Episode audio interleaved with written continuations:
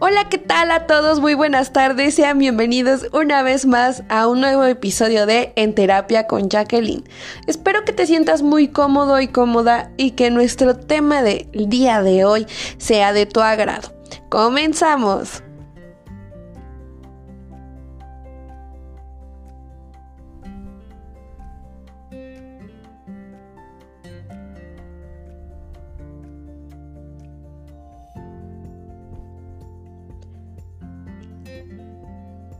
Hola, ¿qué tal a todos? Me da muchísimo gusto saludarlos el día de hoy con un nuevo episodio y déjenme contarles que estoy muy emocionada porque este es uno de los temas que más me encantan. Ya te lo he compartido en podcasts anteriores que la tanatología es una de las cosas que más, más me ha cambiado la vida, que ha fortalecido muchísimo mi eh, experiencia eh, en el profesionalismo. Y bueno, hoy tengo un tema que quizás te, te, va a ampliar un poquito más de lo que es lo que trabaja la tanatología. Y quizás también va a ampliar nuevos conceptos para ti porque hay cosas que tal vez no conocías, pero antes de eso por favor te pido que escuches con atención lo que vamos a hablar, que te agarres lápiz y papel para anotar aquellas cosas que te mueven mucho porque seguramente eso es un tema que tienes que trabajar en un acompañamiento tanatológico y que sobre todo se lo compartas a las personas que crees que están pasando por una pérdida o que necesitan esto.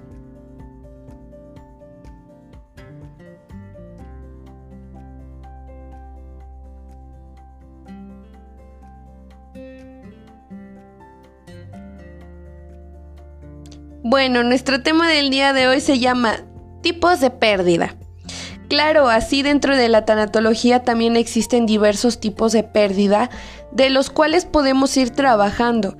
Y fíjate que quizás algunos ni te imaginabas que también se pueden abordar en un acompañamiento tanatológico. Así que empecemos por el primer punto que se llama pérdidas por cambio de etapa. Sí, así como lo escuchas, sé que suena una locura, pero también esto es un tipo de pérdida. Por ejemplo, los cambios que vamos presentando en nuestro desarrollo, el cambio que tenemos de la etapa de la infancia a la etapa de la adolescencia que es algo totalmente nuevo, porque en esa etapa estamos acostumbrados a estar jugando, a que no hay problemas, a que todo es normal, entre comillas, y después pasamos a la etapa de la adolescencia y wow, para muchos es como un golpezazo así súper fuerte porque no se esperaban los cambios físicos o quizás ya lo sabían, pero solamente lo habían escuchado y no se habrían esperado que fueran así de cambios tan grandes, cambios emocionales, cambios eh, en un montón de detalles. Y luego, sobre todo, viene otra etapa, que es cuando pasamos de ser adolescentes a adultos jóvenes. Y, he visto tantos memes, tantas imágenes de que dicen, no, por favor, ya no quiero ser un adulto y tantas cosas de esas. Es porque en realidad estoy teniendo una pérdida. Algo que hacía un adolescente, bueno, pues ahora observo que ya soy un adulto joven y pues tengo que cambiar mi manera de pensar, tengo que centrarme ya en, en la decisión de qué carrera voy a estudiar o si me voy a dedicar al negocio familiar o si voy a trabajar, qué cosas quiero hacer y entonces todo eso que estamos viviendo en ese momento y digo estamos porque yo ya también pasé por esas etapas, nos traen justo esos cambios. Entonces eso implica una pérdida. Si tú ya sabías que esto es una pérdida, pues te invito una vez más a que reflexiones cómo fue para ti este cambio de niñez, adolescente y de adolescente a ser un adulto joven y luego a ser un adulto mayor, etc. Revisa tu historia de vida. ¿Crees que para ti significó mucho alguno de esos cambios? ¿Y cómo es para ti vivir en esto? ¿Qué impacto ha dejado en tu vida? Y bueno, esto es una de las pérdidas dentro de la tanatología.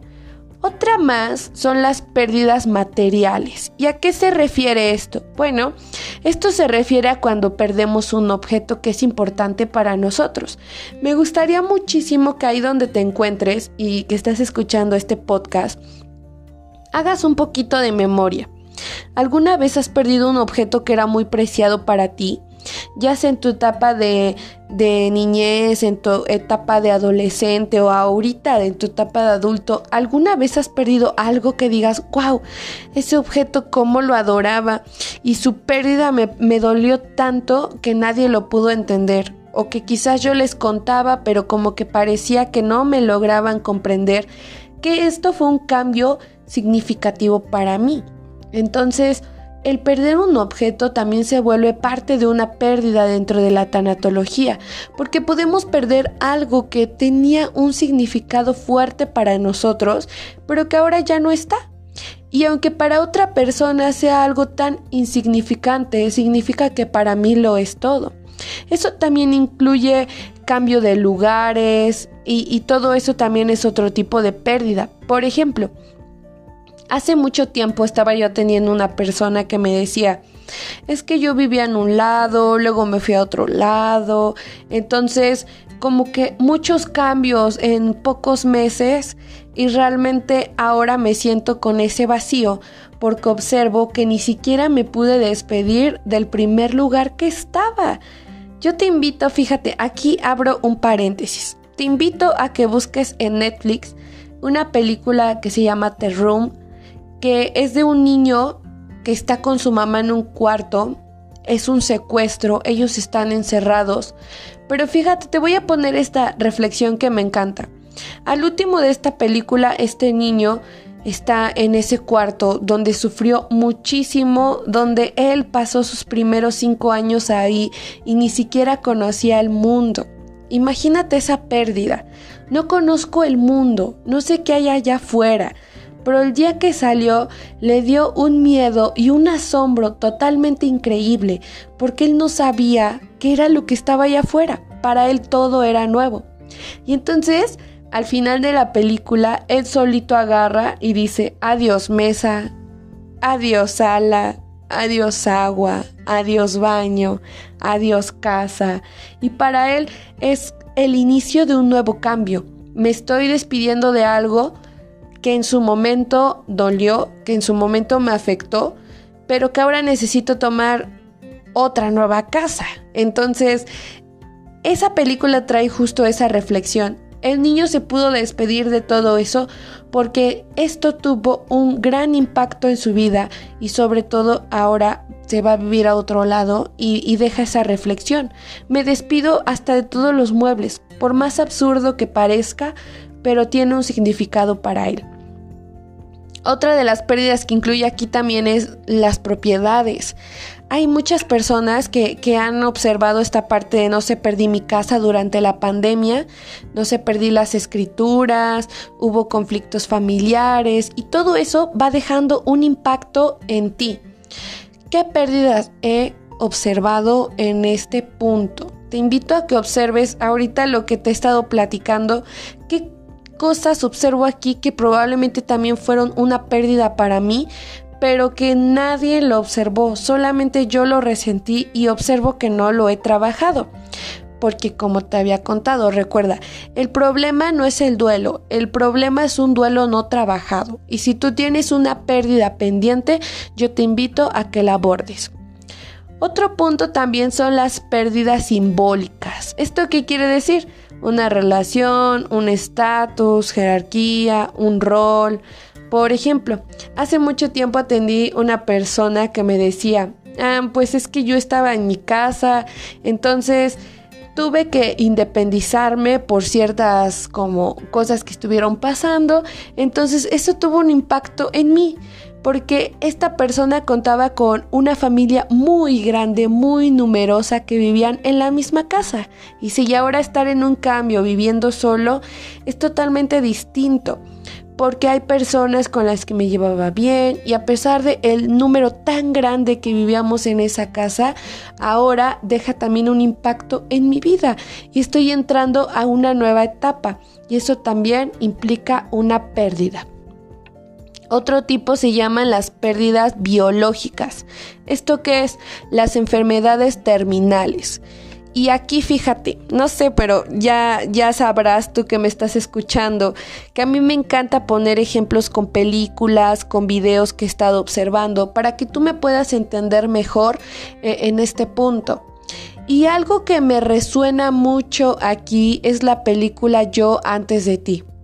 Si tú no la has visto, te invito a que la veas, pero al final conlleva una pérdida muy grande y este chico realmente no estaba en una enfermedad terminal, pero decide terminar con su vida porque observa que si se queda no tiene tanto sentido para él y que él toma una gran y difícil decisión porque quiere un cambio y porque observa si él persiste ahí se va a llevar como a alguien también con todos esos sentimientos que él conlleva. Entonces, cuando hablamos de una enfermedad terminal, es algo tan sorprendente que también alguien necesita justo ese acompañamiento tanatológico. Abordar esta enfermedad terminal, como lo decía mi queridísima Elizabeth Kubler-Ross, que es la creadora de la tanatología, es todo un proceso. Y es algo que también entra en el acompañamiento tanatológico. Si alguna vez tú has conocido a una persona que esté en una enfermedad terminal o que esté en este proceso, es porque realmente necesita ese acompañamiento. Fíjate que aquí personalmente a mí me gusta muchísimo la serie de Grey's Anatomy. Soy totalmente fan de la serie. hay una escena donde una de las protagonistas tiene cáncer en la garganta pero es un cáncer ya súper avanzado que ya hasta está como en su columna. Entonces recuerdo una escena donde esta persona está como tratando de hacer ejercicios porque dice que se quiere mantener ocupada, porque quiere hacer otras cosas. Y esta chica que es como una fisioterapeuta le está diciendo, vamos, tú puedes, ándale mi amor, estírate, eres bonita, lo vas a lograr. Y ella se queda con una mirada vacía y le dice, yo no necesito que me trates como una niña de preescolar, háblame como una persona normal y no me hables así como muy mimada nada más porque tengo una enfermedad terminal. Y wow, eso deja un impacto también en la chica que es fisioterapéutica porque dice, pero ¿en qué momento la ofendí? Yo estoy haciendo mi mayor trabajo. Jamás había trabajado con alguien que tenga una enfermedad terminal. Y le dice ella, pues no me tengas consideración, solamente atiéndeme y lárgate porque ya no te soporto y, así se vuelve como esa lucha interna. Por eso es tan importante estar como eh, entendiendo también a las personas que tienen algún tipo de enfermedad terminal. Que ojo aquí, no es algo fácil es algo con lo que uno tiene primero que trabajar, es algo con lo que uno también primero tiene que abordar sus propias pérdidas para poder entender a otro que también tiene sus pérdidas y eso se vuelve algo muy muy interesante. Las discapacidades también, amputaciones también. Otra cosa que me, me llama mucho la atención de esta serie, que es mi favorita, hay otra escena donde una chica tiene un accidente en un avión. En un avión van como seis personas y tienen un accidente. A cada una le deja un impacto porque sufren como un estrés postraumático, sufren también porque tienen pérdidas y no sé cuántos días este, pasaron ahí en ese bosque y se volvió como algo súper complicado. Entonces una de estas chicas se queda atorada así como en ese momento y su novia decide, ella da la orden y decide que le tienen que amputar esa pierna para salvarla, porque si no muy probablemente podría morir ahí. Entonces, esta chica que le quitaron este su pierna sufre demasiado porque ella todo el tiempo le gusta andar con patines, le gusta como que muchísimo esa onda y su pareja está así como dudando, así como no le habré quitado lo mejor de su vida ¿Habré tomado la mejor decisión? Es que realmente su pierna ya no tenía salvación y tenía que ser amputada. Pero ¿y si ya no me habla después de esto? Pero ¿y si pasa aquello? Y así como suponiendo un montón de escenarios. El día que ella despierta, lo toma así con todas las etapas del duelo que ya te había comentado en el podcast de sobre la tanatología. Ella pasa todas sus etapas del duelo y al final le dice a, a esta chica que era su pareja, le dice, gracias, porque si esto no me hubiera pasado, yo jamás habría llegado a tener una capacidad resiliente. Gracias también, porque si esto no hubiera pasado, yo jamás habría observado qué tan valioso es para mí volver a levantarme, qué tan valioso es ponerte de pie todos los días. Entonces, algo que nos pasa, algo que puede ser una pérdida tan significativa, deja un impacto. Al inicio no lo podemos observar como la mejor cosa que me pudo haber pasado. Pero si trabajo mi pérdida y también estoy como en esta reflexión constante y trabajo también mi capacidad resiliente, eso es algo que me va a ayudar a fortalecerme y eso es algo que me va a permitir ahora observar qué tan valioso o valiosa era mi vida antes. Porque a partir de este nuevo cambio tengo que adaptarme ahora a los demás que vienen. Otra, otra cosa que entra dentro de estas pérdidas es la pérdida por el contexto sociocultural. Es decir, aquí viene el tema de la migración, de la violencia, seguridad, cambios económicos. Y, y, esta parte me encanta muchísimo. Aquí te añado una vez más otro ejemplo con otra película. Creo que ahora he estado poniendo muchos ejemplos de muchas películas, pero es que en realidad cuando nosotros podemos observar una situación, hace más significativo lo que yo te quiero compartir. Entonces observemos esta película que veía en la mañana, que se llama Nunca más. Es una chica que está sufriendo de muchísima violencia con su esposo, que la sigue a todos lados, que hasta manda gente a golpearla, que la quiere asesinar todo. Y, y ella a cada rato está cambiando como de casa, a cada rato se cambia de casa, se esconde, se pone otra peluca, se cambia el nombre y así horrible la situación. Cada, que ella hacía un cambio, su hija le preguntaba, Mamá, ¿y ahora cómo me voy a llamar? Mamá, pero ¿por qué otra vez nos vamos a cambiar? Mamá, pero mi papá, ¿por qué no viene con nosotros? Y eso también deja una pérdida en ella. En primera, ¿cómo le explico a mi hija la situación que estamos viviendo si ella todavía no, no tiene como la edad suficiente para comprender y ella quiere verlo? En segunda, ¿Cómo le explico que me cambio el nombre? ¿Cómo le explico que es necesario cambiarnos de ciudad? Porque si no, su padre va a venir a asesinarme. Y wow, todo esto deja un gran impacto en una persona. Por eso es tan importante acudir a psicoterapia y también es tan importante que si observo que tengo pérdidas, debo de acudir con una tanatóloga o con un tanatólogo que me sepa orientar en cómo puedo encontrarle otro significado a esto que estoy viviendo y generar mi capacidad resiliente. Esto es otro de, tipo de pérdida que, que viene en este tema que te estoy contando el día de hoy. También está, obviamente, la pérdida por muerte, que es el fallecimiento de un ser querido, y sobre todo en la pandemia, que ahorita es como que más se dio, antes de la pandemia también, y así, en toda nuestra etapa de vida, cuando he perdido una persona que ha sido tan significante para mí.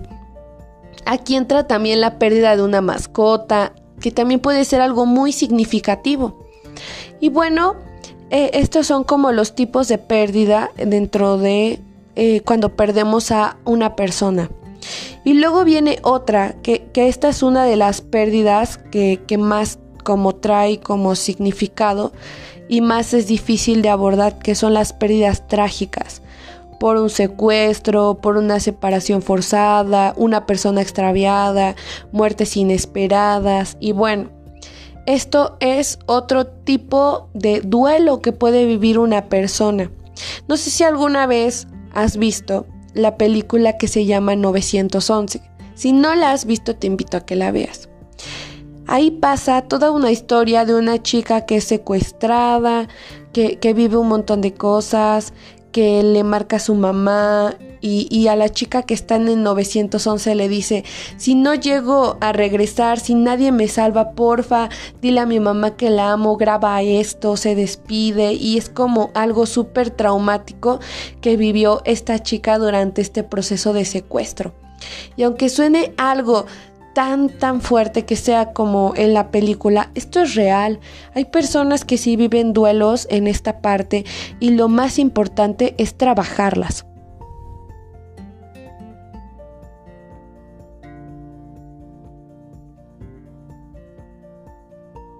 Y bueno, ¿qué tal? ¿Qué tal te ha parecido el tema del día de hoy? ¿Alguna vez habías observado esta parte de cuántas pérdidas existen? ¿Alguna vez habías observado que también existen las pérdidas por materiales? ¿No? Y si es tu respuesta es no, entonces te invito a que observes cuántas pérdidas he tenido. Elizabeth Kubler-Ross decía que durante toda nuestra vida vamos a tener un montón de pérdidas. Lo importante es saber trabajarlas y que éstas no dominen mi vida. Que éstas no me estén dominando en cada paso que doy, sino darle solución una por una. Y qué mejor en un acompañamiento tanatológico. La tanatología cambia vidas. La tanatología te da una manera diferente de abordar tus pérdidas. Y eso es lo importante. Así que a mí me da muchísimo gusto compartirte este podcast del día de hoy. Porque quizás a veces no tenemos como la idea centralizada de que hay varios tipos de pérdidas, de que cada uno es diferente al otro, de que así como yo puedo sentir dolor, el otro también puede sentir dolor y podemos estar pasando por pérdidas distintas. Eso es lo importante de la tanatología. Y bueno, a mí me gustaría muchísimo despedirme de este episodio con una de mis frases favoritas de mi queridísimo Víctor Frank que dice, la felicidad es como una mariposa, cuanto más la persigues más huye, pero si vuelves la atención hacia otras cosas, ella viene y suavemente se posa en tu hombro. La felicidad no es una posada en tu camino, sino una forma de caminar por la vida. Muchísimas gracias, espero que este episodio te haya gustado muchísimo. De verdad te recomiendo que se lo compartas a alguien y recuerda que yo soy la psicoterapeuta Ana Jacqueline Carmona Ramírez y te puedo atender al 248-270-1679. Recuerda que es sumamente importante acudir a un proceso de psicoterapia y también acudir a un acompañamiento tanatológico. Espero que sigas teniendo un excelente día y nos veremos en un próximo episodio. Hasta luego.